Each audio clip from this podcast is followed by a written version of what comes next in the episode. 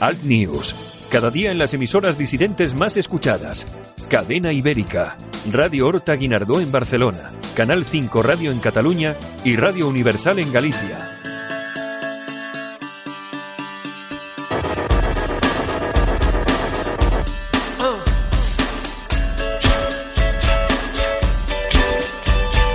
Escuchas Alt News, noticias alternativas en cadena ibérica, con Santiago Fontenla.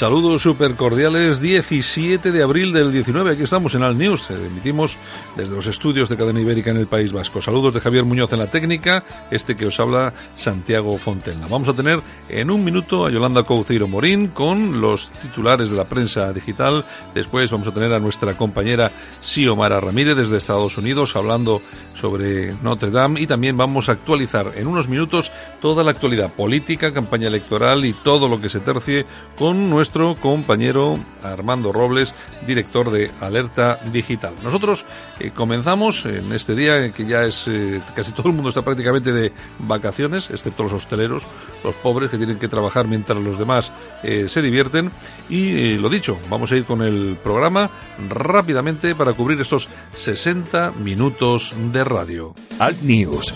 Cada día en las emisoras disidentes más escuchadas. Cadena Ibérica. Radio Horta Guinardó en Barcelona. Canal 5 Radio en Cataluña y Radio Universal en Galicia.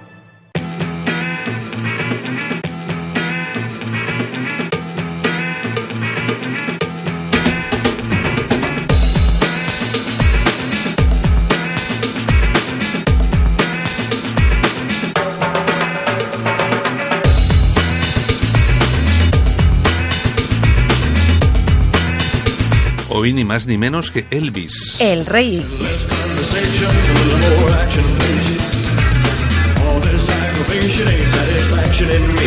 Bueno, es una versión muy versioneada, es decir, está muy retocado el tema. Hombre, sí, sí, sí, sí, pero porque... bueno, no está mal, no está mal para, para empezar, ¿eh? no está mal para empezar.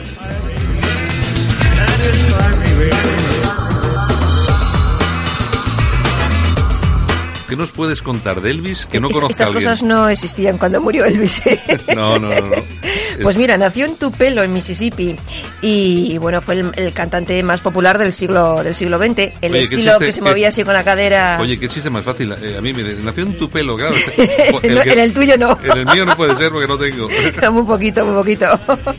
Bueno, ¿qué más? Bueno, pues nada, que se convirtió en todo un icono de los jóvenes del momento y bueno, infinidad de películas, éxitos, Sí, tiene un montón, un montón de películas. sobre todo de Hawái.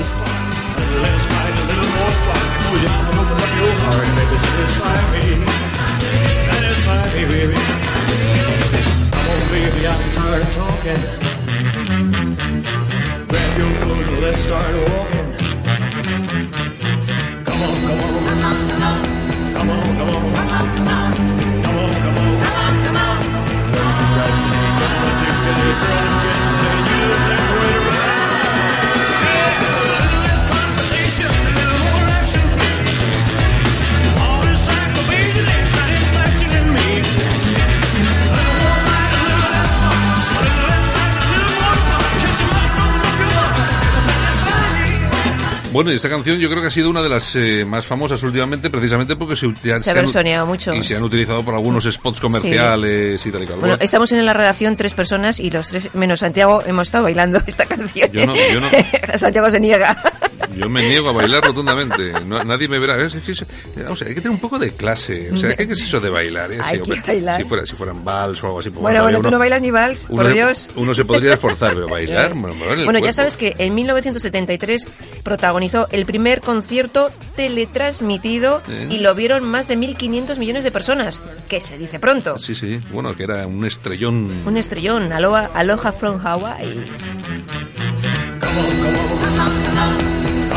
Come on, come on.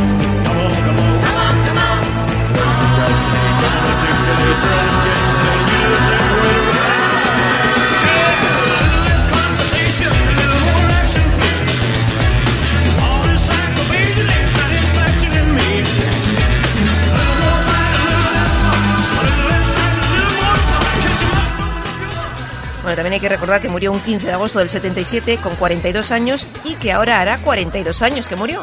Es decir, que ahora tendría eh, 86. Muchos, exactamente. Es, es, Sí. claro que es que palmó muy joven, ¿eh? Con 42. Claro, las drogas, esas cosas. Ahora se dice medicamentos. Ah, medicamentos. sí, sí. Esto ya no es Elvis. Ahora en Alt News, revista de prensa. Los titulares de los medios alternativos en Internet con Yolanda Couceiro Morín. Y recordamos a todos nuestros oyentes que este programa que se emite ahora, ahora son las 7 y 5 minutos de la mañana, pero bueno, se emite, bueno, miento, miento, miento, son las 7 y 8 minutos, bueno, da igual, si tampoco pasa nada. Minuto más, minuto menos. Exacto, sí, eh, también se emite a las 10 de la mañana y por supuesto está disponible en podcast desde ya mismo, cuando acabemos, en Apple Podcast, en iTunes, Spotify, TuneIn, Evox y también en altnews.es, que es nuestra página web. Bueno, Casi nada. Oye, ¿tú eres, tú eres jugador de cartas? No. No mucho, ¿verdad? No. Pues tenemos una baraja de cartas feminista. ah, bueno, pero está muy bien. Sí, sí, ¿Qué sí. aparecen todas chicas desnudas? o No, no, no, no, Ah. no. Mira, eh, una... Oye, en mis, tiempos, en mis tiempos de joven había barajas de cartas con chicas en bikini. Pues eso no, eso ya no es eh, feminismo. No, Ah, no, no, no. Eso ah, ya no nada. es. Ah, bueno, bueno. Bueno, pues una gallega que se llama Antía Alberte ha diseñado una Mira, baraja. mira, solamente con ese nombre ya me imagino de qué coño irá la, la- Pues la ima- baraja. te lo vas a imaginar. Ella dice que es una mujer no normativa. Entonces, bueno, ya sabes las cartas, las copas, los bastos y todo esto, ¿no? Pues resulta que ella, las copas, eh, ha dibujado copas menstruales.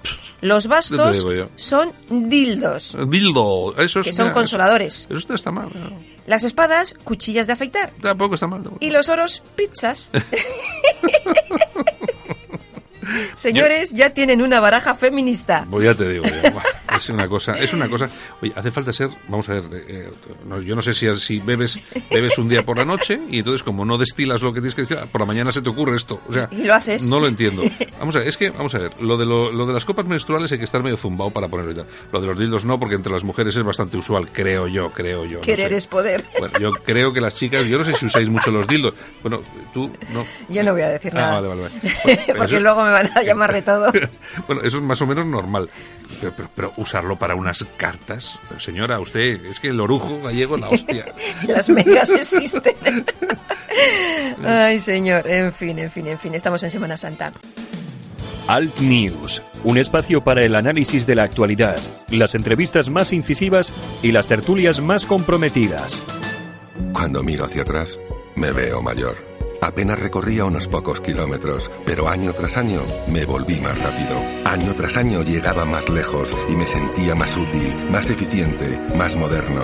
Sí, ahora que cumplo 100 años, me siento más vivo que nunca. 100 años más joven. Metro de Madrid.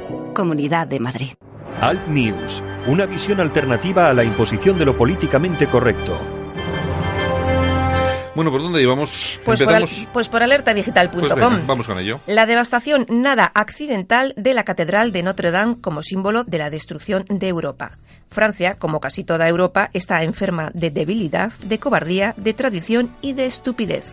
Es lo que dice nuestro amigo Armando Robles en alertadigital.com. Bueno, que luego estaremos con él. Dentro de un minutito estamos con él. Pues fenomenal. Bueno, pues si tenemos? quieres seguimos con ramblalibre.com. ¿Qué tenemos? Carta a Máximo Pradera. Buen otro. Bueno, bueno, bueno. Para gilipollas, tú. No tú, Santiago, sino Máximo Pradera. gracias, gracias por diferenciar. Que- bueno, no tienes gracia, Máximo. Solo eres escoria. Según la Wikipedia, has escrito cuatro libros, a cada cual más malo, y parecen escritos por un retrasado lobotomizado. eres la versión posmoderna del tonto del pueblo. Bueno, es que eh, todo esto porque Máximo Pradera ha dicho que eh, qué pena que no haya ardido en vez de Notre Dame almudena. la almudena, que el fuego es gilipollas. Que también lo ha dicho un periodista del país. También lo ha dicho un periodista. Es que están deseando. Todos estos es les- se ponen cachondos Sí, con sí, este sí. tipo de que ardan iglesias y tal. Bueno, y además ayer tú colgabas ahí un tema eh, que era una especie como de, de GIF donde se veían pues todas las todas los- las personas que se habían que, Que se, se estaban ale- ale- alegrando. alegrando por el tema y tal y eran todos eran nombres en árabe etcétera bueno lo de siempre lo de siempre sí, sí, sí. nuestros amigos nuestros amigos Que por cierto, Risto Mejide hoy en su programa le estaba dando leña a Alfonso Merlos a cuenta también de esto, porque claro, o sea, eh, Alfonso Merlos pues estaba diciendo, estaba hablando sobre el tema de la, de- del incendio Y, y Ristro Mejide se lo tomaba como un poquito así a, a cachondeo, A cachondeo, con claro. los que estaban por ahí, pero bueno, en fin, es lo que tenemos. Bueno, ¿qué más? La tribuna del País Vasco.com. Vamos a ver el digital de Raúl González Zorrilla que tiene. Pues, pues tenemos aquí una entrevista a Malika Sorel, que es ingeniera y politóloga. Y entre otras cosas dice, eh, la no asimilación terminará por poner en minoría a los ideales franceses en su propio suelo. Y dice también cosas como que nadie puede ser naturalizado si no justifica su asimilación a la comunidad francesa. Hombre, es lo lógico. Además, para ser eh, naturalizado necesitas eh, controlar perfectamente eh, todas las costumbres. No, no controlarlas, sino asumirlas. Asumirlas, las, las costumbres, cómo Ujú. funcionan el país de acogida, etcétera, etcétera. Hablar el idioma perfectamente. Bueno, hay una serie de cosas que son esenciales, pero bueno. en Pues fin. tenéis la entrevista a Malika Sorel en la tribuna del País Vasco.com. Muy bien. Seguimos con Moncloa.com. Cantabria podría convertirse en el feudo de Vox para desgracia de Revilla. Abascal llenó Santander como está llenando todas las capitales Sí. de este país. Y bueno, el PP de Cantabria que está en crisis como en todas las comunidades. Después de, después de cepillarse a, a aquella aleta, ¿cómo se llama? No me acuerdo, Ruth Beitia, Ruth ¿no? Beitia, sí, sí, Beitia. sí, sí, sí, pues eh, haciendo amigos. Sí. Y ahí tienen también a- al ex portavoz de, de Vox, que se llama Igor Aguilera, que dice, mis valores, que son los que Vox dice representar, son incompatibles con los que su presidente en Cantabria practica, que es Ricardo Garrudo. Claro. Es que yo siempre lo he dicho y lo hemos dicho aquí. Vamos a ver, yo, y además yo siempre, yo lo digo y además me harto de decirlo, pues yo, eh, yo coincidiré seguramente con el programa de Vox. eh, eh, por cierto, ¿hay alguien de los que nos está escuchando que se ha leído el programa de Vox? Bueno, vale, yo sí. Bien, entonces la cuestión es, yo coincido aproximadamente en un 97% con el programa de Vox. Seguramente que hay algunas cuestiones con las que tengo diferencias. Bien, por eso, eso lo que hace es que garantiza que yo pueda votar perfectamente a Vox, como de hecho voy a hacer. Porque si nadie, si nadie hace nada para cambiar mi opinión, yo voy a votar a Vox. Tú eres de los que dices en las encuestas la verdad. No, porque nadie me hace encuestas. pero es, que a mí nadie nunca me llama, oiga, ¿usted qué va, va a votar? No, además, si me llama yo diría Podemos. Me encantaría. Me encantaría. Y yo, ¿usted qué va a votar? A Podemos. ¿Y usted qué le parece? No sé qué. Uy, esto es, esto es el único partido. Y además, el casoplón es mentira. La prensa nos engañó. Realmente es una chabola. Exactamente. Bueno, en fin, a lo que iba. Entonces, pero la- y yo siempre he dicho que me gusta el programa, como os estaba diciendo, y me gusta mucho la gente que, que hay dentro de Vox. A mí hay gente como eh, Iván Espinosa de los Monteros, como su esposa, eh, bueno, y, y más gente que anda por ahí circulando, en- pues bueno, que es gente muy válida y tal. Eh, pero vamos a ver, el único que ni habla idiomas, que ni ha trabajado en su vida, que no se ha dedicado eh, a la empresa privada para demostrar un mínimo tal, que ha estado inmerso en, algunos, en algunas cuestiones como mínimo dudosas, como son, por ejemplo, el irse del, del País Vasco cuando ya le, le sacan del Parlamento eh, de manos de Esperanza Aguirre, de presidente de la, La Fundación Mecenazgo. de Fundación Mecenazgo, cobrando un dineral por no hacer nada, justo cuando lo deja al día siguiente se monta Vox y tal. Hay una serie de cuestiones que no, que no me gustan y a mí, yo siempre lo diré, Santi Abascal no me gusta. Eso no se dice para que yo no pueda votar a Vox, porque Vox como proyecto político me gusta y la gente que está ahí me gusta. Eh, y, pero eh, nada más. Luego tiene personajes pues como Ricardo Garrudo Luego- y luego, claro, Ariza ten- y claro, alguno ten- más. Es que luego tenemos a Garrudo, tenemos a Ariza, con un Ejemplo montón, de- un montón de trabajadores eh, sin Sí. que ha dejado en la calle sin cobrar, etcétera, etcétera, etcétera. Y bueno, es que no podemos, es que vamos, esto no, lo, lo que no podemos hacer es venir de regeneracionar nada, de regeneración en la política, y resulta que unirnos con esta gente, es que no puede ser. No puede ser. No puede ser. Bueno, seguimos. La Gaceta.eu, la Gaceta Europea. Bruno Navarro. La multiculturalización es un palabra que enmascara el deseo íntimo de destruir la propia cultura por ser esta cristiana. Navarro, que es militar en excedencia y director de seguridad y analista en defensa, y a menudo analiza problemas de los menas. Es una interesante entrevista en la, en la Gaceta Europea. Es una entrevista en la Gaceta Europea, pero que no es nuestra. La hemos tomado prestada Mm. y, lógicamente, referenciada en, en Somatems, que es la asociación catalana eh, que es la que publicaba esta, esta entrevista. ¿Qué más? Pues seguimos, si quieres, con okdiario.com. Mm, vamos. La Junta Electoral impide a A3 Media hacer el debate si incluye a Vox. El partido de Abascal, eh, teóricamente, como no ha tenido representación parlamentaria, pues no puede ir. Pero hay que recordar que en 2015 sí que estuvo Podemos y tampoco tenía. Exacto. Lo que pasa es que yo, eh, ahí has, has puesto tú ayer un tuit que me parece muy acertado, donde dices que adelantas ya quién es el ganador del debate. Vox, claro. gracias, gracias a la Junta Electoral. Es que, vamos a ver, yo no sé si es que lo hacen a propósito o, o- pues claro, y es que además eso, Podemos también estuvo ahí.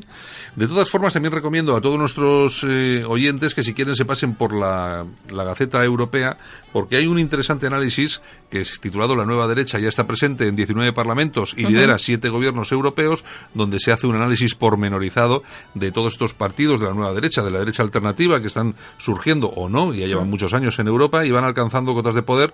No solamente es Vox en España el que ha conseguido los 12 escaños en Andalucía y va a conseguir, lógicamente, más escaños en estas elecciones eh, generales, sino que hay otros más. El último caso ha sido el de verdaderos eh, finlandeses, que se ha ido eh, con casi, creo que creo que han sido un millón y medio de votos, que en Finlandia son muchos votos, pero luego hacemos y desgranamos todo lo que son los partidos por toda Europa, en Dinamarca, en Suecia y Finlandia, eh, hablamos de, cómo está la situación allí, lógicamente también en Francia, Alemania e Italia, que son las tres principales. Hablamos también de Holanda, Polonia y Austria.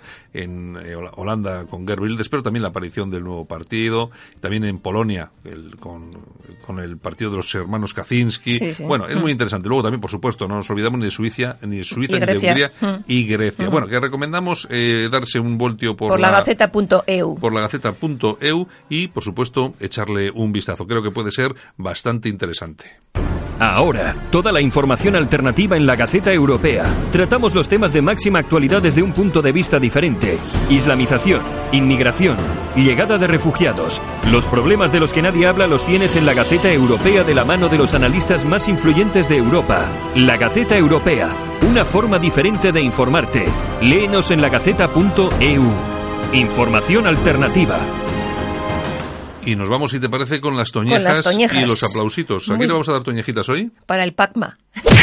Pobre Pacma, pobre Pacma, pobre Pacma. ¿Pero qué le pasa al Pacma? Bueno, ha dicho, eh, ha pedido eh, comedores eh, con menús sin carne en las escuelas.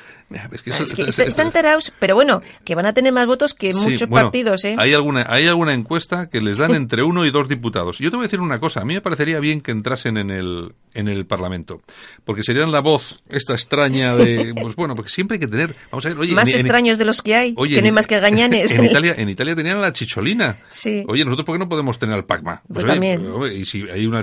Bueno, no, que no es... No es, se podían desnudar. Oye, las de Femen se desnudan pues sí. Oye, pues podían alegar las sesiones del Parlamento, pues y que entren ellas también en el Parlamento, en bolas. En bolas. Oye, que, alegren un poco la jugada, no sé, o que arrojen huevos a las, a las diputadas que traigan abrigos de bisón. Yo qué sé, cosas Lo este típico, vamos, lo típico que está de moda ahora. ¿A quién le vas a aplaudir? Pues a Kirk Douglas. ¿A, Kirk? a Kirk Douglas. ¿Qué ha hecho Kirk? Pues mira, que tiene 100 años, 102 años y sigue saliendo a pasear todas las mañanas con su mujer que tiene 99. Oye, Se merece un aplauso, ¿eh? Oye, la verdad es que sí, ¿eh? Oye, o sea, que tiene 102, 102. años. 102 ¿eh? años. digo yo, yo me pongo, vamos a yo con los que tengo 50, ¿qué hago yo 50 años más aquí entre toda esta pandilla? aguantando a los de Podemos, no sé qué. Además, lo malo de todo esto es como son más jóvenes que yo, cuanto más viva, más van a vivir y los voy a tener... Vamos a yo ya no voy a poder deshacerme hasta mi muerte de Pablo Iglesias, nunca, ni, de Pedro Sánchez. Nunca más. Es igual, y de Zapatero, van a seguir siempre ahí. Estarán siempre presentes. es un suplicio, es un suplicio. O sea, que me digan lo que quieran. Bueno, yo anda, fin, pues hasta, hasta, el martes. Ah, es eso, tenemos vacaciones de Semana Santa. Nos tomamos unos días de asueto. Vamos a ver profesiones. Venga, y el, el martes nos vemos otra vez con toda la prensa alternativa, ¿de pues acuerdo? un beso y a pasarlo muy requete bien. Venga, Yolanda, Adiós. Solo para los valientes que quieren un medio de comunicación alejado de lo políticamente correcto y de la realidad cocinada por los grandes medios de comunicación. Alt News. Somos diferentes. Somos alternativos. Con Santiago Fontenla. Si le cuesta trabajo empezar el día, el aseo diario le supone un esfuerzo, le da miedo salir solo de casa, en San Camilo Ayuda a Domicilio le prestamos la ayuda que necesita. No deseche la idea sin conocer nuestros precios. Consúltelos en sancamilo.info y a través del teléfono 911-697-999. 911-697-999. Todo nuestro personal está capacitado y asegurado según legislación vigente. San Camilo ayuda a domicilio. Llame y déjenos echar una mano.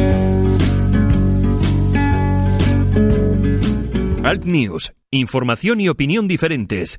Analizamos la actualidad desde otro punto de vista. Escúchanos en Cadena Ibérica. En Alt News, las opiniones de los más relevantes protagonistas de la información alternativa. Hola, soy Xiomara Ramírez. Hablemos de Notre Dame Ayer, en París, se quemó la Catedral de Nuestra Señora.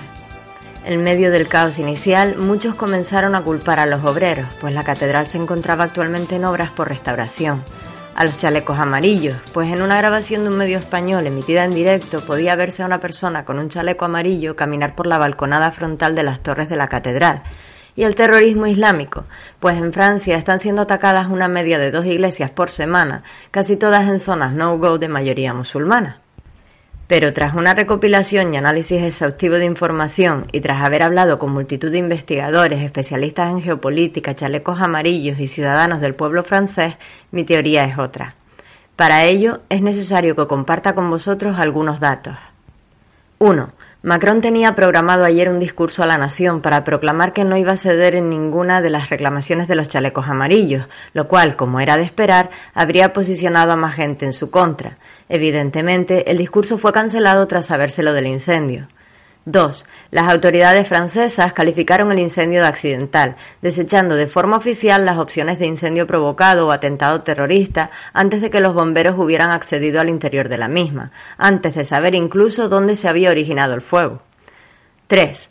Hace tan solo cuatro días, las 16 estatuas que coronaban el techo de la catedral, conformadas por los doce apóstoles y cuatro evangelistas, incluidas aquellas que rodeaban la aguja, fueron retiradas para ser restauradas de haber permanecido en su sitio, hoy serían mero polvo, dado la caída de un mínimo de 43 metros de altura que hubieran enfrentado, pues la zona a la que se situaban se desplomó con el fuego.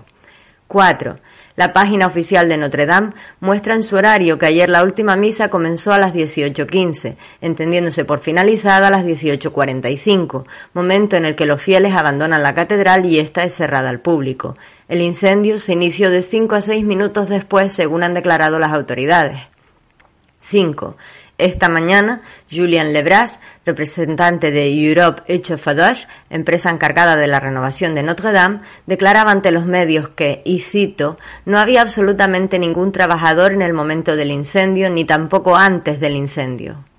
6. Hace unos meses, el canal de televisión público France 2 emitía un documental sobre la catedral donde se especificaba que concretamente la zona que ardió no tenía instalación eléctrica precisamente para evitar incendios. Y 7. El próximo sábado, día 20, está programada una protesta muy importante por parte de los chalecos amarillos llamada Ultimatum 2. Por ello, y tras la aprobación de medidas especiales que autorizan el uso de la violencia para controlar las manifestaciones, el gobierno francés ha preparado un dispositivo de actuación a la altura de las expectativas, ya que en las pasadas protestas los chalecos amarillos se han visto arropados por los llamados Black Blocs venidos de Alemania. Los Black Blocs son un grupo de protesta que emplea una táctica de manifestación más profesional, que les permite estar preparados para defenderse de la violencia que pueda ejercer un gobierno. Imaginemos ahora que se produjera un incendio el próximo sábado durante las protestas de los chalecos amarillos. Ya hemos visto coches quemados y locales destrozados en las pasadas manifestaciones. Incluso hubo una en la que algunos anarquistas destrozaron el Arco del Triunfo. Y digo anarquistas porque aunque los medios se cuidaron de ocultar ciertas imágenes, lo cierto es que las pintadas del símbolo anarquista aparecían una y otra vez por todo el monumento, aunque oficialmente se responsabilizó a los chalecos amarillos. El pueblo francés, en una semana de paz y reconciliación como es la Semana Santa, y con el corazón todavía roto por la imagen de su querida Notre Dame envuelta en llamas, podría posicionarse contra los chalecos amarillos y culparles, o lo que es lo mismo, posicionarse a favor de Macron. Dicen que para descubrir quién está detrás de algo solo hay que mirar a quién beneficia. Mi conclusión es que el incendio de Notre Dame ha sido lo que conocemos como un ataque de falsa bandera, por lo que al gobierno no le hace falta culpar a nadie, pues el pueblo encontrará a sus responsables este próximo sábado. El único fallo que veo en el plan, si es que mi teoría es correcta, es el desconocimiento del pueblo francés que tiene la élite. Y es que basta con hablar con algunos parisinos dos minutos para entender que ellos ya han sacado otra conclusión. No en vano, diez iglesias fueron vandalizadas en territorio galo solo en la semana pasada, 1063 en todo el año 2018. Las voces francesas susurran cada vez más alto quiénes son sus enemigos, y no son los hijos de la revolución. En Alt News, las opiniones de los más relevantes protagonistas de la información alternativa interesantísimo análisis de nuestra compañera Xiomara Ramírez desde Estados Unidos, esa lectura de lo ocurrido en Francia con ese incendio de Notre Dame que está teniendo no solamente esta lectura, sino otras eh, que inmediatamente la élite ha tapado o escondido con la versión del accidente. La verdad es que hay muchas personas en Europa que sospechamos que no es tan sencillo como parece. En todo caso, me imagino, el tiempo lo dirá. Vamos allá, continuamos al news. Solo para los valientes que quieren un medio de comunicación alejado de lo políticamente correcto y de la realidad cocinada por los grandes medios de comunicación. Alt News. Somos diferentes. Somos alternativos. Con Santiago Fontenla.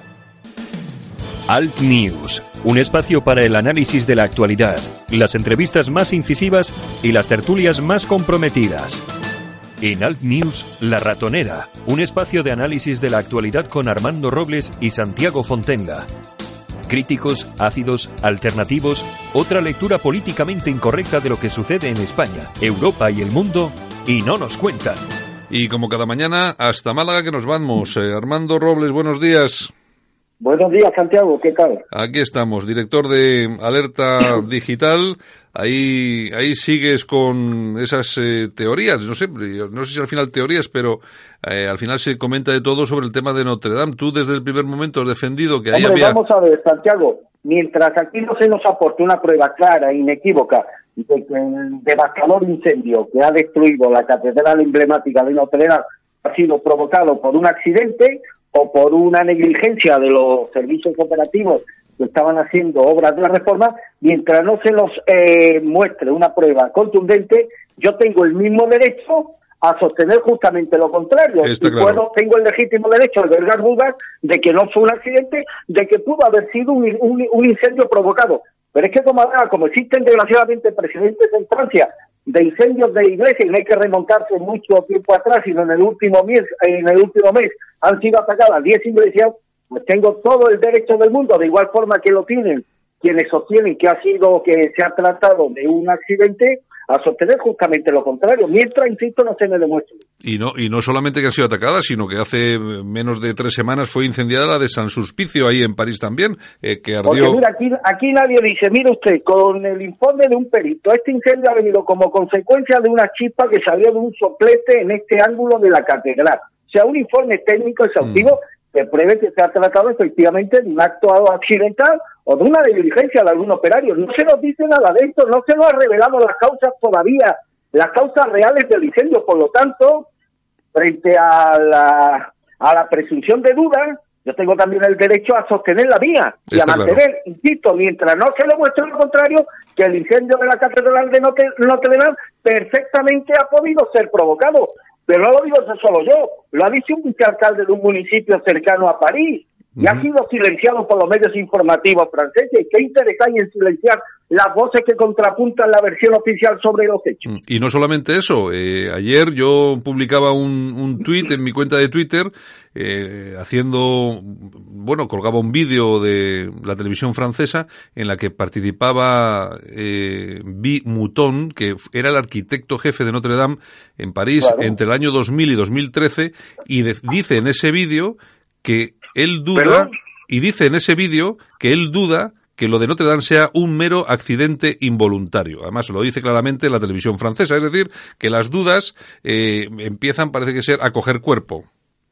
Claro, claro, si el problema está, vamos, ahora, si eh, por cuestión, por un decreto, como si esto fuera un decreto, yo tengo que creer en la versión oficial, pues mire usted, no me creo la versión oficial y sobre todo procediendo de unos políticos que durante años se están dedicando, se han dedicado a camuflar, a esconder, a ignorar y a silenciar los hechos que desgraciadamente han sido protagonizados por un determinado colectivo en Europa. Al caso de la Noche Vieja de Colonia me remito. ¿Cómo Mm. puedo creer yo a esos mismos representantes gubernativos que si no se hubiese sido por una filtración periodística a estas horas no nos habríamos enterado de lo que ocurrió en la Nochevieja de Colonia hace cuatro años. ¿Cómo me voy a fiar de la credibilidad de esos políticos? Pero aparte, tengo todo el derecho del mundo a sostener, como sostengo, respecto al incidente de ayer, hombre, que una catedral que ha sufrido más de 20 guerras sin, sin sufrir daño, ahora se nos cuenta que se viene abajo por las chispas de un soplete. Pues que se nos diga qué causó esa tragedia, en qué ángulo de la catedral,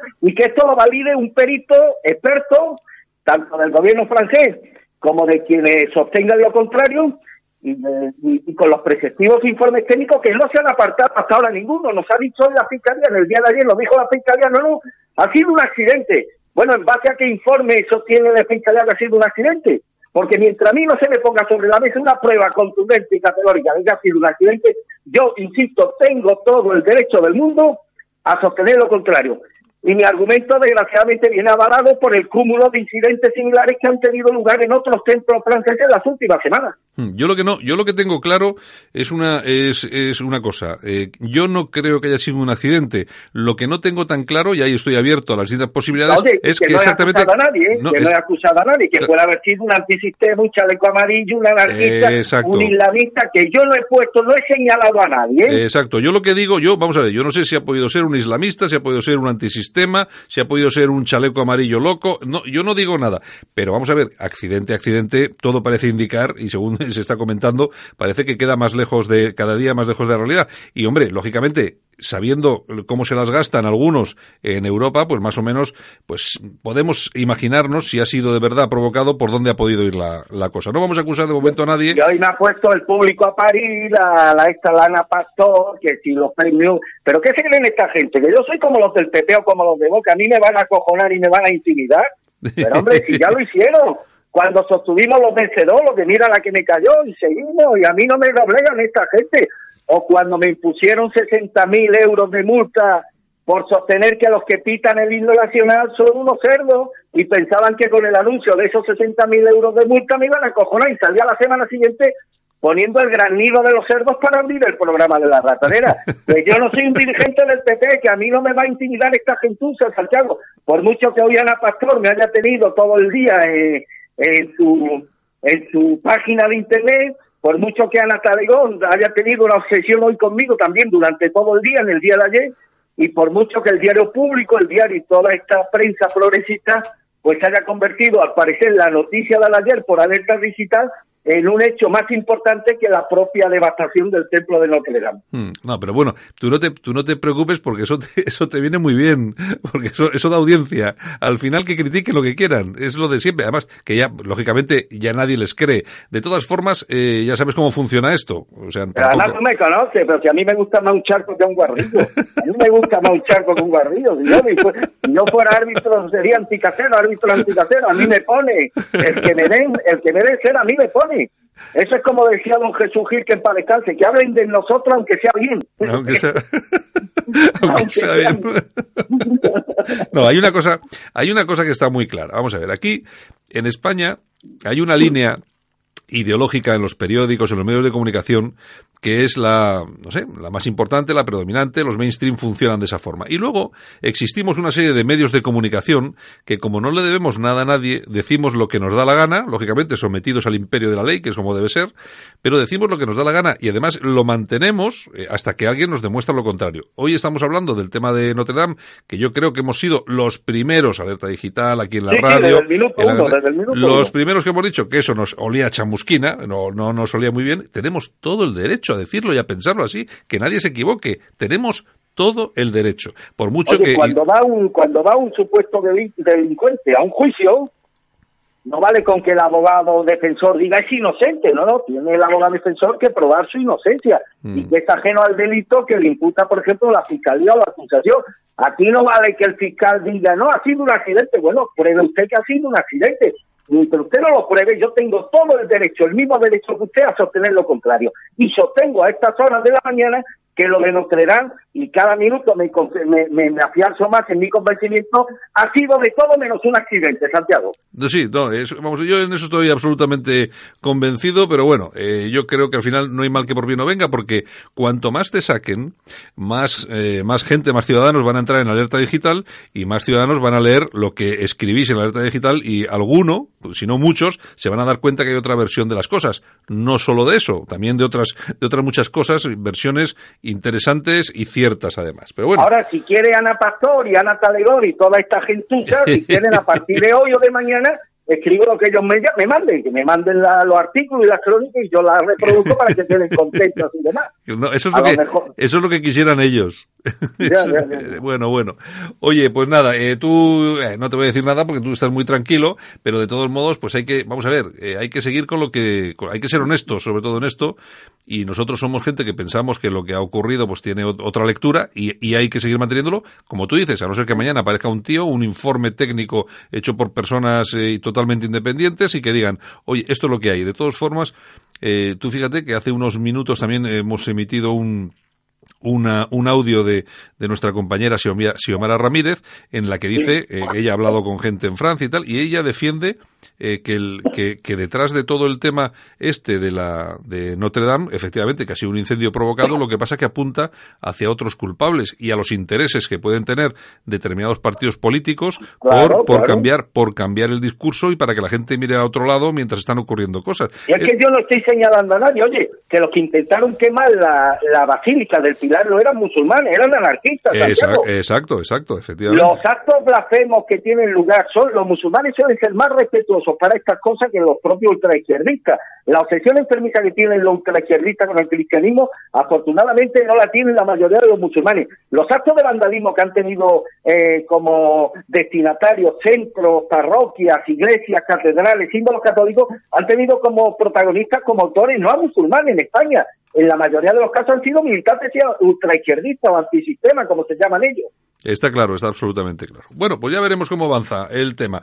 Por cierto, nos metemos en tema electoral. Eh, la Junta Electoral Central ha dicho que Vox no va a participar en ese en ese debate de a tres media, que no entiendo por qué la Junta Electoral Central tiene que meterse en un debate de una cadena privada. No acabo de entenderlo, porque la cadena privada llevará a quien quiera para hacer un debate, pero de todas formas, lo que me parece a mí y creo que a mucha más gente es que le han hecho el debate a Vox, es decir, que el ganador del debate va a ser Vox sin asistir.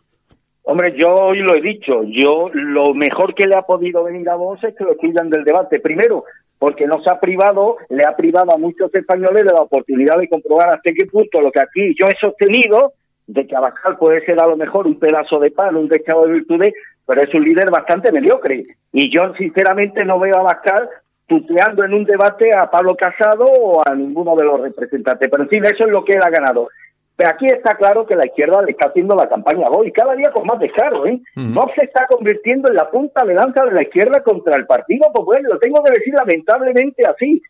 Y algo temen del Partido Popular cuando están utilizando precisamente a vos como punta de lanza, no al PP como punta de lanza contra vos, ¿no? Sí, sí. Que es lo que pasa en, en muchos países europeos, que temen, lo que temen los partidos tradicionales a la derecha identitaria. No, no, aquí no se teme a la derecha identitaria, aquí se teme al PP y se está utilizando a la supuesta derecha identitaria, que no lo es, como punta de lanza como contra el Partido Popular. Le está haciendo la campaña además con un descargo impresionante a la izquierda Vox. La fiesta está todo el día hablando de Vox, todo el día hablando de Vox. Para la izquierda es fundamental que Vox le quite votos al Partido Popular. Tienen cifradas sus expectativas de seguir en el gobierno en que Vox erosione las posibilidades electorales del PP. Pero si nos vamos al espíritu de lo que ha lo que ayer determinó la Junta Electoral Central, independientemente de si se trata de una televisión privada o no, hombre, me parece a mí ajustado el criterio que ha utilizado la Junta Electoral la, Junta Electoral eh, Central, porque la presencia de voz rompería el principio de la proporcionalidad entre partidos que tienen representación parlamentaria. Te voy a poner un ejemplo, Santiago.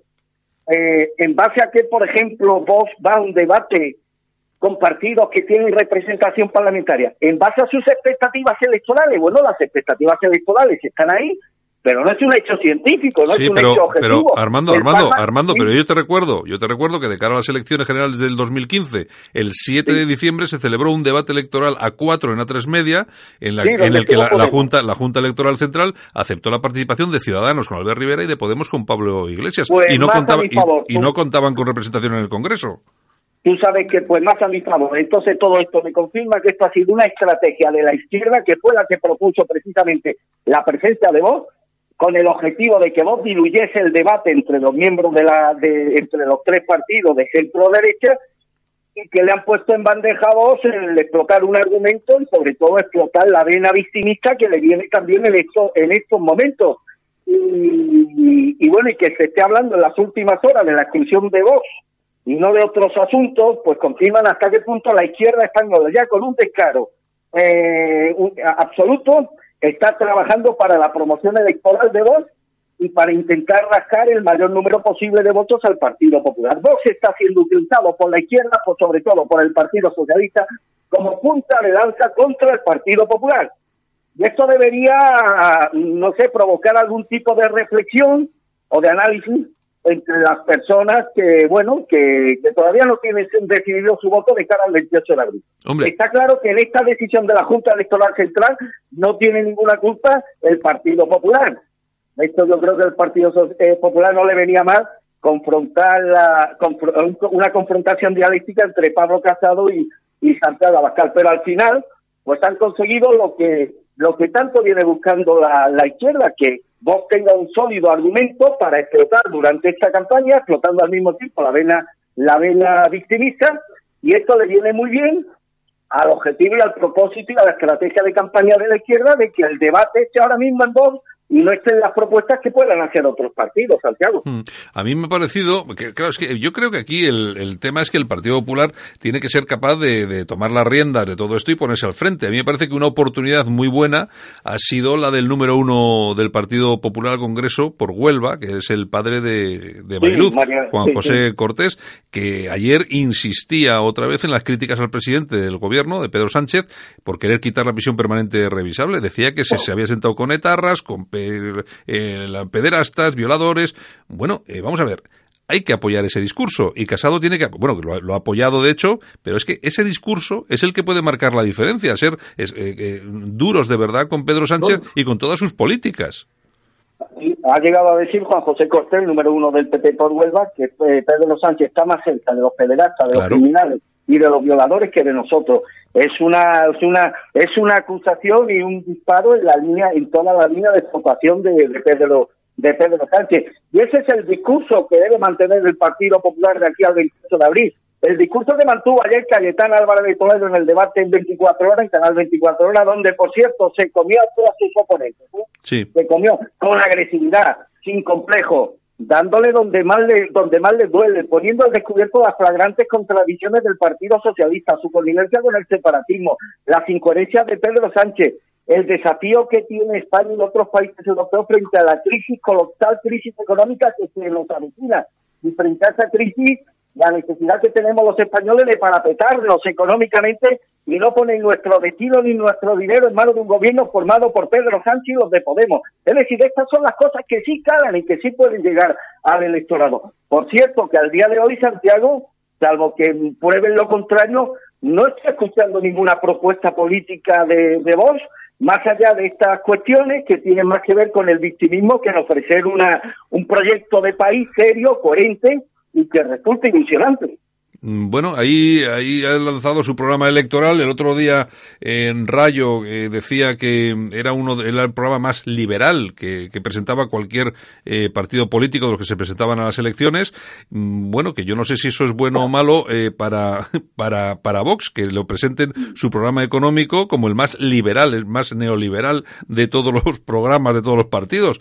Mm, bueno, no lo sé, no lo tengo muy claro. Yo que me, yo me he leído el, el programa de, de Vox, lógicamente, no sé, yo hay cosas con las que no puedo coincidir, porque efectivamente sí que me, sí que me parece eh, un, un, en algunos aspectos un programa que es ultra, ultra, eh, y utilizo esta palabra que no me gusta nada, pero es ultra liberal, es decir, va más allá, va más allá de lo, de lo que, no sé, de lo que me parecería oportuno. De todas formas, fíjate, hay, hay, otra, hay otra cosa también, que por cierto, que, que, que, estaba recordando ahora, según estabas hablando tú, el, el otro día tuvimos con nosotros aquí a Yaner, eh, que era el presidente de la Asociación 45 sin despidos, ¿te acuerdas?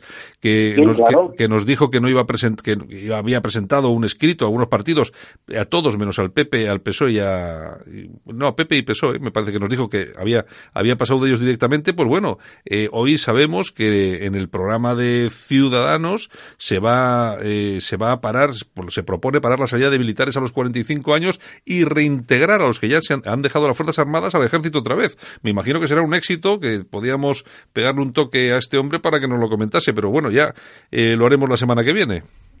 Me, parece muy bien, estoy convencido que si Ciudadano ha, ha reculado y ha, y ha incorporado lo que ha propuesto Jenner, lo que ha reivindicado tanto en los últimos meses, ha sido porque alguien de Ciudadano escucha este programa y lo ha apuntado como una buena base electoral, que creo que lo. Bueno, pues eh, la cosa ha sido así, así que ellos están de, no sé, de enhorabuena. Claro, siempre y cuando, siempre y cuando haya un gobierno liderado por, por ciudadanos, cosa que según como pintan las cosas, yo no lo tengo muy claro y me, imagino que tú tampoco, ¿no, Armando? No, no, no. Ciudadanos ya juega la base. Ciudadanos va a pactar con el PSOE si hay posibilidades aritméticas de hacerlo. Insisto, y este relato que fuimos tú y yo los primeros en defenderlo y estábamos solos, nadie lo defendía, yo hoy, en, la tarde de ayer, dio un mitin Pablo Casado en Aravaca y esto fue uno de sus ejes argumentales. Ojo al pacto ya suscrito entre Bambalina, entre Ciudadanos y el Partido Socialista, si aritméticamente pueden hacerlo. E insisto, ¿y cómo va a justificar Ciudadanos ese cambio de rumbo? Pues con el argumento que hemos apuntado en este programa. Hacemos esto como mal menor, nos sacrificamos, nos desdecimos de la palabra dada con tal de que la gobernabilidad de España no esté en manos de los separatistas. Y esto hasta cierto punto es un relato vendible, Santiago. lo van a vender así. Y mientras tanto, y a mí también lo que me extraña es que durante esta campaña electoral no se está hablando en absoluto de, inmigración. Y hay que, tenemos que conocer que los datos, los últimos datos, son que un total de 5.983 inmigrantes han llegado en patera a cosas españolas en lo que va de año. Fíjate en qué mes estamos. Lo que supone un 68% más que en el mismo periodo del 18. Pero aquí nadie dice absolutamente nada de esto cuando es uno de los temas esenciales, eh, seguramente con la pérdida de identidad, islamización, etcétera, que parece que no pasa nada, y nadie comenta absolutamente nada de esto. Creo que algo ha dicho el Partido Popular, pero poca cosa. No se está hablando de inmigración para nada, por parte de ninguno de los partidos. Eh, Vox no está hablando de inmigración, se está hablando de Cobalón, se está hablando de las eh, cinco, de las tres o cuatro fricadas torrentianas, pero no se está hablando de inmigración. Y esto demuestra que Vox en el fondo no es más que un partido liberal. Hablaba bastante de las propuestas económicas. Hombre, yo he leído las propuestas económicas de Vox y no difieren en nada las que propuso el Partido Popular hace cuatro años, las famosas elecciones que luego se tuvieron que repetir. Hombre, y tú y yo que hemos leído, además creo que con, una, con un cierto interés y admiración, lo que proponía José Antonio en materia económica, Santiago, yo creo que lo hemos leído, además, con mucho respeto y demás. Hombre, comparar lo que proponía un patriota como José Antonio en materia económica, donde se cansó de repetir que el capital tenía que estar al servicio de los españoles, y no al revés, que hablaba de algunas nacionalizaciones de algunos sectores claves de la economía nacional y demás. De eso al programa económico de vos hay la misma diferencia o la misma distancia que entre Palete y Pavarotti, que es para Vaya ejemplos que pones, Armando. Vaya ejemplos. Siendo, Pavarotti el, el, malogrado y siempre recordado José Antonio, eh, Está claro, está claro, está claro. No, bueno, efectivamente, ahí, ahí estamos. Oye, de todas formas, yo, si fuera Vox, también me iría, me iría resguardando. Ya sabes tú que la justicia alemana ha multado con 400.000 euros a la AFD por donaciones ilegales, que es precisamente lo que, por lo que tienen el punto de mira Vox con esas, con esas donaciones. Fíjate tú cómo está la cosa. Bueno, de esto nos puede hablar muy mucho Juan Jara, que fue vicepresidente primero nacional de Vox. Eh, lo ha dicho que Vox ha sido creado desde el primer día como un entramado, como un chiringuito para el exclusivo gozo y disfrute del puñadito de dirigentes que comandan este partido. Eso está cansado de repetirlo Juan Jara y además dando datos, argumentos, números y demás. Y, bueno, y no es desdeñable, no es desdeñable que más pronto que tarde se conozca la contabilidad de Vox y se conozca la procedencia no demasiado lícita desde el punto de vista moral, que no legal, desde el punto de vista moral de muchos de los fondos que está recibiendo. Bueno, pues eh, lo tienen en el punto de mira, desde luego, así que tienen que andar un poco con un poco de ojo porque la verdad es que eh, vamos a ver, hay cosas que efectivamente pues no suenan demasiado bien, desde los desde los famosos iraníes que ahí está y encima parece que está absolutamente demostrado y luego lo que está denunciando, como tú dices, Juan Jara y compañía con esas donaciones que podrían podrían estar perfectamente orquestadas a través de esta persona que no me acuerdo cómo cómo era este hombre que también tenía tenía algún proceso judicial en marcha que había estado en marmolerías leonesas, creo, o alguna cosa de estas, que era, eh, Coello de Portugal. Es el Coello de Portugal que parece ser que era es el, es el cerebro financiero de todo esto y es el que puede meter en un lío bastante importante bastante importante a Vox. Bueno, ya veremos. En todo caso, ellos van librando y además van librando sobre todo porque se lo están poniendo bastante fácil. Están victimizando a Vox, la izquierda, está victimizando a Vox la izquierda, eh, previamente porque Vox, y esto es un titular, además el titular que hoy esta noche vos está haciendo la punta de lanza de Pedro Sánchez para combatir al Partido Popular. Está claro, está claro. Yo creo, yo creo que sí, que hay unos intereses perfectamente, perfectamente dirigidos y además yo creo que la izquierda sabe perfectamente cada día que pasa Vox eh, sube unas décimas y esos votos se traen lógicamente el Partido Popular, porque yo a estas alturas no creo que quite ni un solo voto a Ciudadanos, por ejemplo. No, no, ni al PSOE tampoco, ni a, ni a Podemos. Oye, pero claro, tú, oye, tú, ¿tú te acuerdas, tú te acuerdas cuando nos comentaban que Vox quitaba votos a Podemos? Y la gente, y la, gente decía, no, es que seguramente que había gente patriota que, vamos a ver, no, no ha habido nunca ningún patriota, puede haber habido algún idiota, pero un patriota de verdad no puede votar a Podemos. ¿Cómo va a votar a Podemos? Vos no le puede quitar votos a Podemos porque vos no quiere, no es ni quiere ser un partido transversal. Vos no habla de los temas sociales de los que habla Podemos, ¿no? Podemos tiene ahí su caladero entre sectores trabajadores y ahí en esos caladeros vos hasta ahora no se ha metido y si se ha metido es simplemente para apuntar, eh, para establecer una relación causa-efecto entre la llegada de inmigrantes y la merma de la calidad de vida de estos trabajadores nacionales. Nada que no hayamos dicho tú y yo durante ya muchos años, Santiago. Está claro. Pero es que eso si no va si no va acompañado de medidas concretas para erradicar la llegada de inmigrantes ilegales, porque ahora mismo Vox no puede eh, mostrar desconocimiento de lo que está pasando en Andalucía. Vos tiene un poder decisorio inmenso en Andalucía. Me consta que siguen llegando inmigrantes ilegales a nuestro país. ¿Dónde estaba aquella famosa propuesta o aquella exigencia al gobierno andaluz de que facilitara la lista de los inmigrantes que estaban recibiendo ayudas sociales?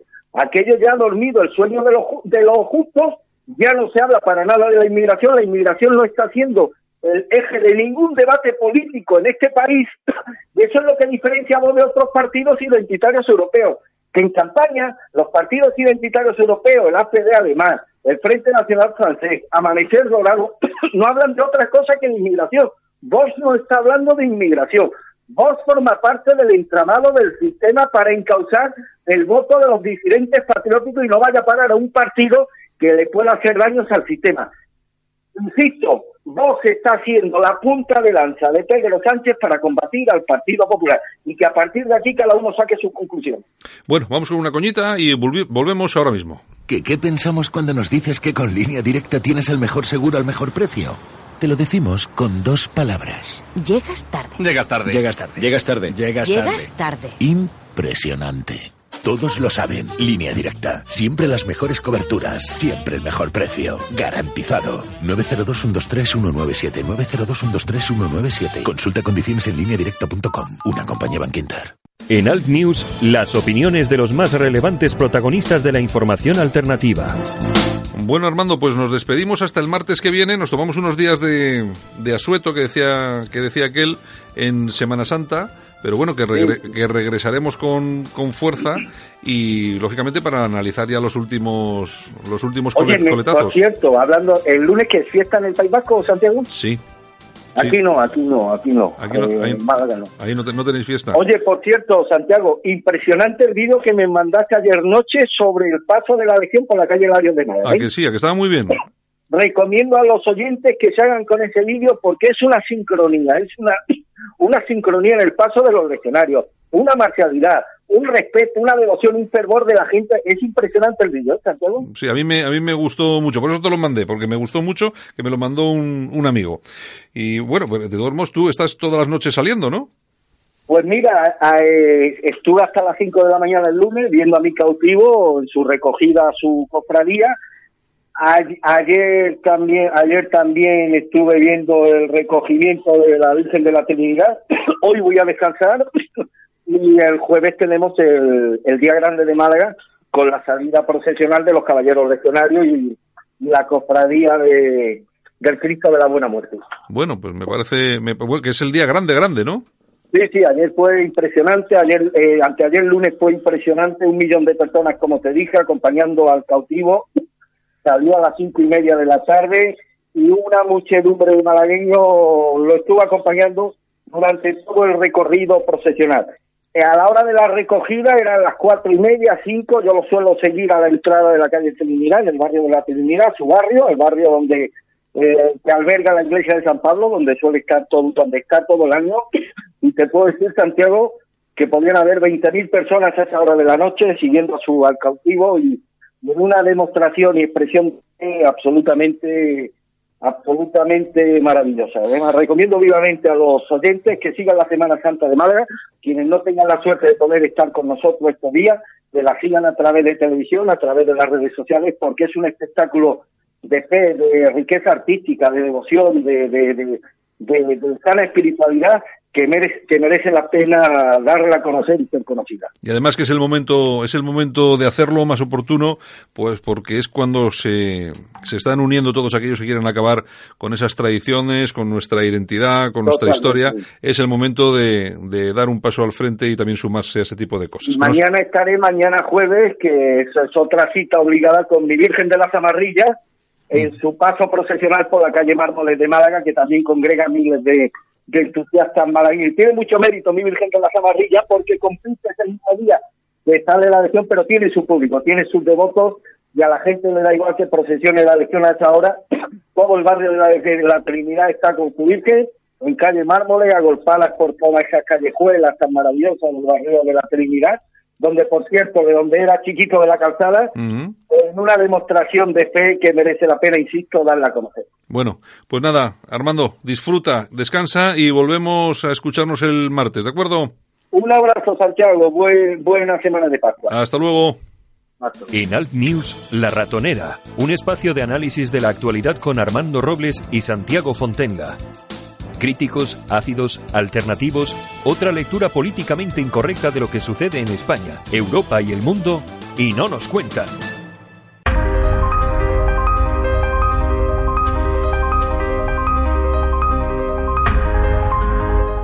Pedro Ángel López nos trae las efemérides del día. Es tiempo de repasar la historia de España en Alt News. Don Pedro Ángel López, buenos días, bienvenido. Muy buenos días. Esto dicen que es miércoles, pero es mentira. Es un viernes extenso. Sí, sí, bueno, bueno, bueno. Esto ya es una cosa. Es como las vacaciones de esta Semana Santa se han convertido en una especie de acueducto gigante. Así que... yo no sé qué tengo más ganas, si de las vacaciones de Semana Santa o de que acabe las elecciones, macho. Eh, bueno, oye, yo estoy deseando que llegue la noche electoral. Eso sí, porque Me, lo voy a pasar en grande. Sí. Me lo voy a pasar en grande, viendo cómo sufren unos, cómo lloran los otros, va a ser la leche. Bueno, bueno. Vamos a disfrutar como gorrinos en un charco mierda. Ya te digo, ya te digo. Bueno, oye, ¿qué tenemos hoy? Bueno, pues mira, un 17 de abril de 1492, ahí es nada, se firman las capitulaciones de Santa Fe. Hemos hablado varias veces mm, de los viajes de Colón a América, tanto de la salida, de la sentada, el primero, el cuarto, eh, cuando le detuvieron a, a más, pero nunca hemos hablado de, por qué va Colón a América, en que se basa, quiero decir, el contrato en que entre el Reino de Castilla, eh, los reyes católicos y Colón. Colón ten en cuenta que no pone pasta, no pone un pavo y además en ese contrato que se llama capitulación, yo creo que cualquiera que haya, haya ido al notario o se haya casado, seguro que mm, ha escuchado la palabra capitulación, es una capitulación, en este caso no lo comparemos con los conflictos bélicos. Estas capitulaciones son, de, son contratos, ni más más ni más menos, donde se establece eh, cuáles van a ser las obligaciones de uno y de otro. En estos contratos, eh, pues a, Cristóbal Colón le hacen almirante y, por supuesto, es virrey y gobernador general de todos aquellos territorios donde los, donde él descubra. Eh, lógicamente, luego también tiene un diezmo, un 10% de esos beneficios también son para Colón. Eso es lo que se firma en las capitulaciones de Santa Fe. ¿Eso suena raro? No. Eh, hoy nos extraña a lo mejor, o a algunos les, les mola mucho, el tema de las em, eh, externalizar eh, muchos servicios, pues no es una cosa, una cosa que hagan únicamente ahora los gobiernos, o las comunidades autónomas o los ayuntamientos. Esto ya se hacía hace 500 años o 600 años. De hecho, Canarias se conquista así. Castilla encarga el, el trabajo a un tercero y a partir de ahí se le premia con, eh, con, bueno, pues con cargos, con, con historias y luego, por supuesto, con pasta. Y bueno, a partir de ese momento, tú si no tienes un ejército, ¿para qué te vas a complicar la vida? Lo contratas. Claro. Eso es lo que se hizo el 17 de abril de 1492. Obviamente, luego hubo algún problemilla, pues sí, sí. porque yo creo que los eh, de España se dio joder, le hemos dado mucha pasta a este tío vamos a ver cómo le hacemos el lío. Y el otro que era italiano, pues imagínate los conflictos. vamos, lo que hablamos hoy es de esa capitulación. Oye, un 10%, un 10 era ya era un dinerito, ¿eh? Un 10% es una barbaridad. Es una barbaridad, una barbaridad. ten en cuenta que a España no llegó más del 20% de todo de todas las riquezas en oro y plata que se consiguieron en América a, España, a la península, porque aquello también era España, aquí a la península eh, llegó el 80%, el resto se quedó en América, porque las eh, todas las edificaciones públicas, las universidades, etcétera, etcétera, no se hacen gratis, las hacían con dinero. Claro, pero bueno, pero aunque sea ese 20%, un 10% de ese 20% era un dineral, una ¿eh? Pasada. Una pasada, una pasada. Ahí tienes a sus descendientes, que todos siguen vivos, y no he, no he visto ninguno ningún andamio. Está claro. Bueno, bueno. Oye, eh, Pedro, pues nada, pasar unos buenos días aquí de Semana Santa, de vacances, y estamos de nuevo la semana que viene, ¿de acuerdo? Animemos a todo el mundo a que vaya a las procesiones, que nadie se asuste eh, por esto de los ataques terroristas. Ya, bueno. por aquello de la iglesia que arde sola en París. Sí, una iglesia que arde, que la ha dado por arder a ella solita, sí, efectivamente. Es la primera vez que veo un presidente de un gobierno que por un accidente da, una, da un eh, mensaje a la nación. Yo creo que a lo mejor sea un mensaje a la nación a que va a haber otra cosa por medio. Mm, aquí hay alguna cosilla suelta por ahí, nadie lo sabe. Bueno, pues nada, Pedro, un abrazo muy fuerte. hasta luego, adiós.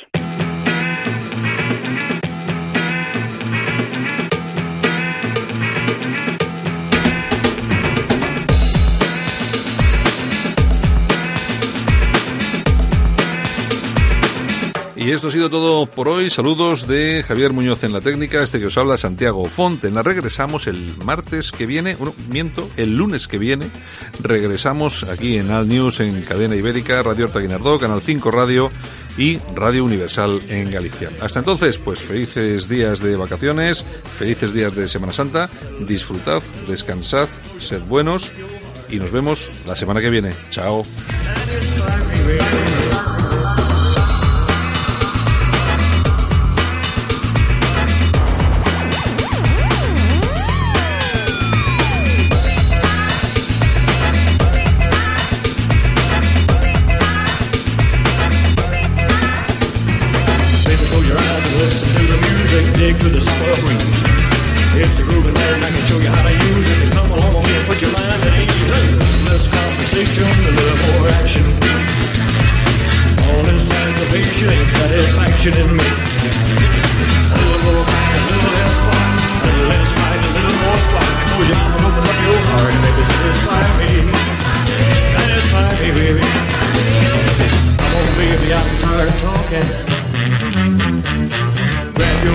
Let's start walking.